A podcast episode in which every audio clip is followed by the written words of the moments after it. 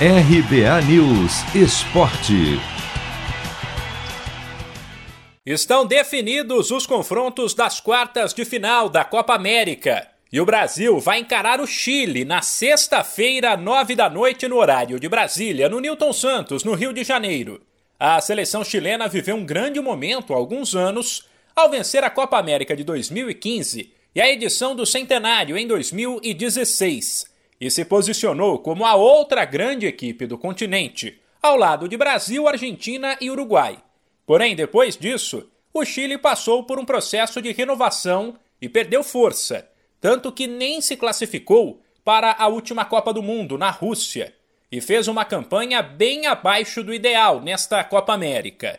De 12 pontos disputados, conquistou somente 5 e avançou em quarto no Grupo A, isso sem falar que, historicamente, inclusive em Copa do Mundo, o Chile é freguês do Brasil. Antes dos jogos de ontem, o adversário da seleção seria o Uruguai, mas a Celeste fez 1 a 0 no Paraguai, subiu duas posições na tabela, escapou do Brasil e vai encarar a Colômbia. O jogo será sábado, 7 da noite, no Mané Garrincha, em Brasília. E um pouco mais tarde, às 10, tem Argentina e Equador no Estádio Olímpico de Goiás. Os hermanos nesta segunda-feira venceram a Bolívia por 4 a 1 com dois gols de Messi. O outro jogo das quartas de final será na sexta-feira, 6 da tarde, no Estádio Olímpico de Goiás, entre Peru e Paraguai.